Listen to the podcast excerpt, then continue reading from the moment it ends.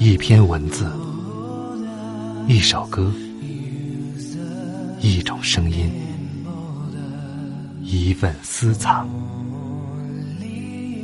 欢迎收听静波频道。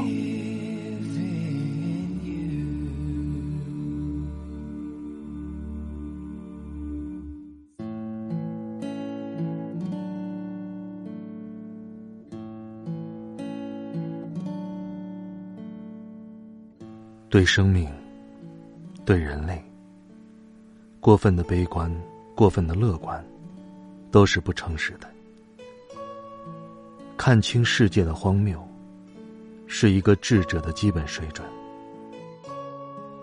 看清了，不是感到恶心，而是会会心一笑。晚上好，朋友们，我是静波。欢迎来到静波频道。刚才这段话出自木心先生的文学回忆录。今天要为您继续播出美国心理学博士苏珊·福沃德的作品《原生家庭》。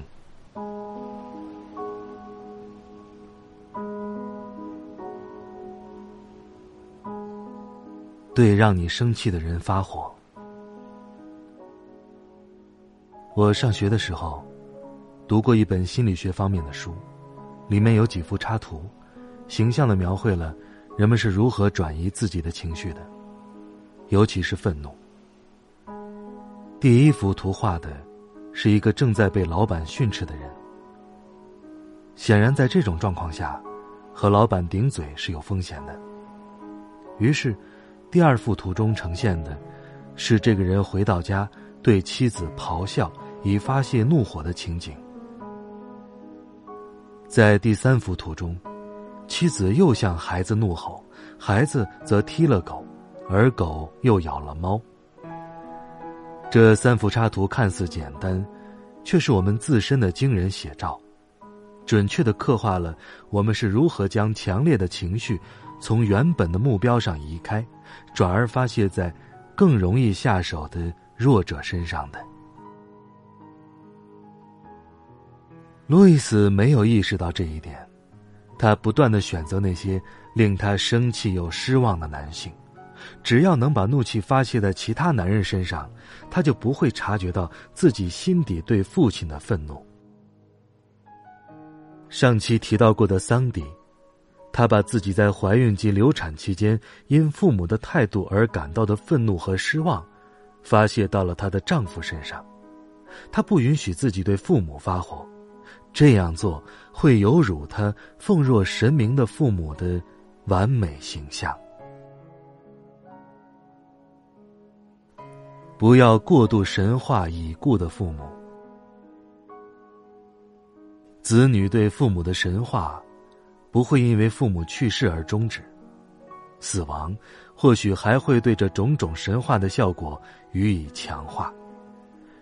承认尚在世的父母对自己造成的伤害已属不易，在父母过世之后再去责怪他们曾经的过失，更是难上加难。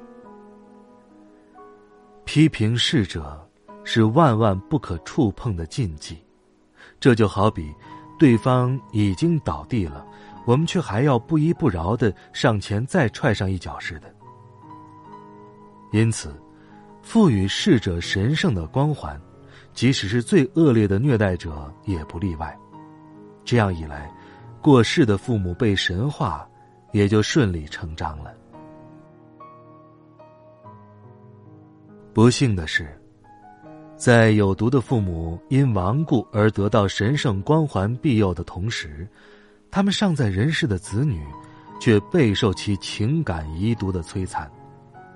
不可对逝者出言不逊，或许只是人们推崇的老生常谈，但在现实生活中，当人们想去解决与已故父母之间的冲突时，它却常常成为阻碍。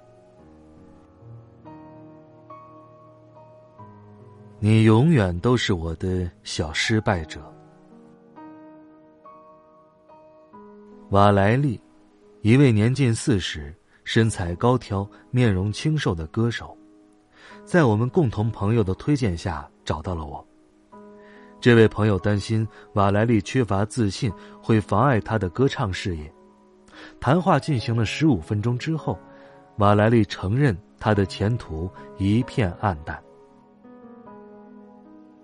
我已经一年多没接到演唱的活了，就连在酒吧弹唱钢琴的活都没有。我一直在做临时工，这样才能攒够钱交房租。我真不知道该如何是好了。可能唱歌对我来说就是一个遥不可及的梦吧。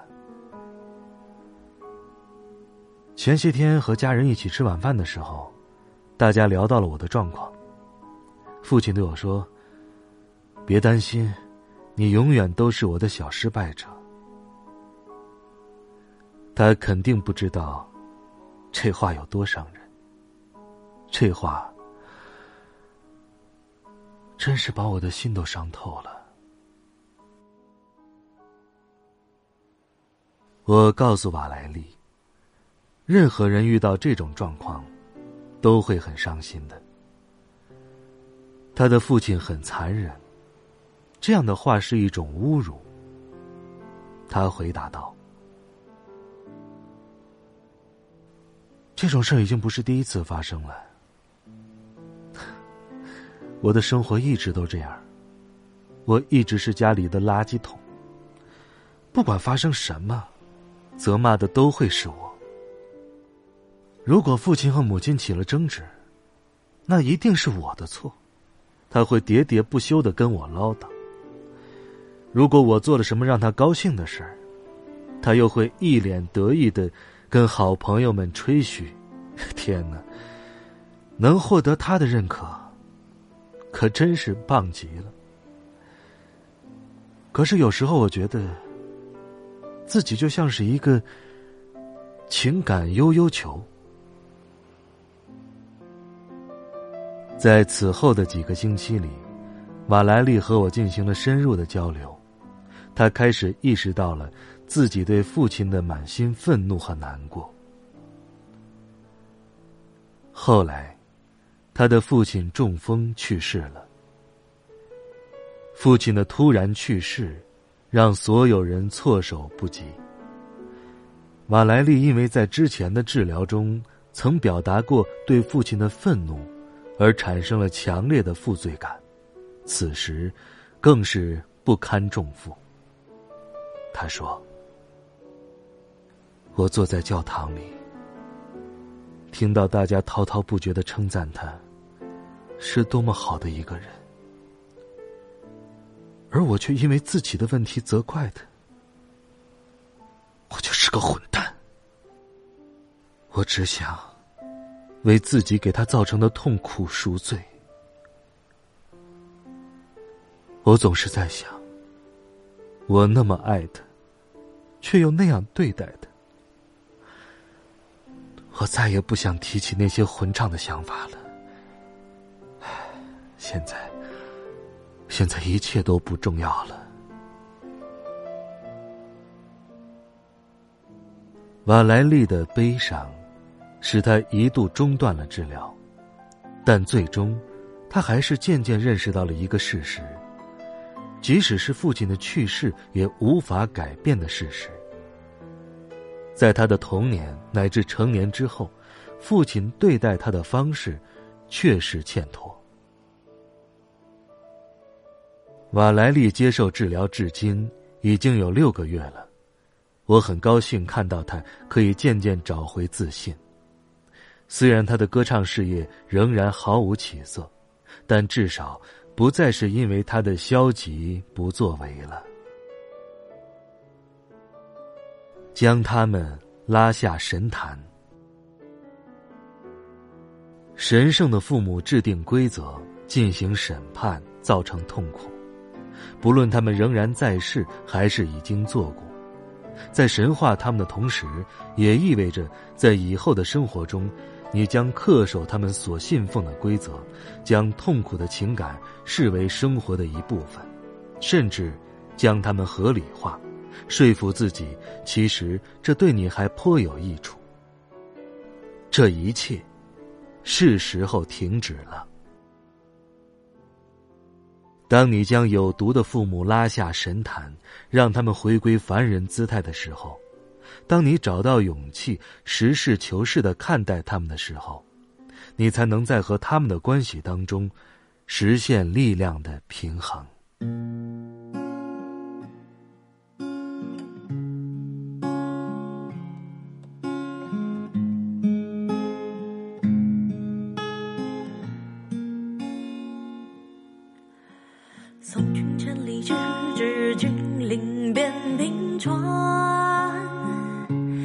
惜别上你临清饮尽酒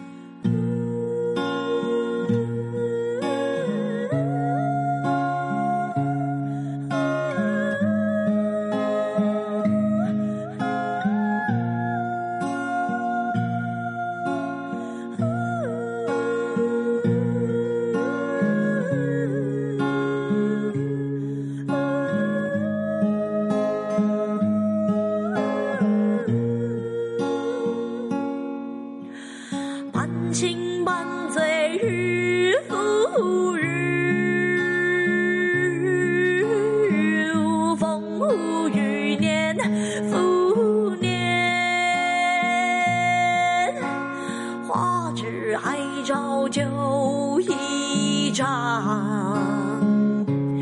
祝你娇妻佳婿配良人。风流子弟曾少年，多少老死江湖前。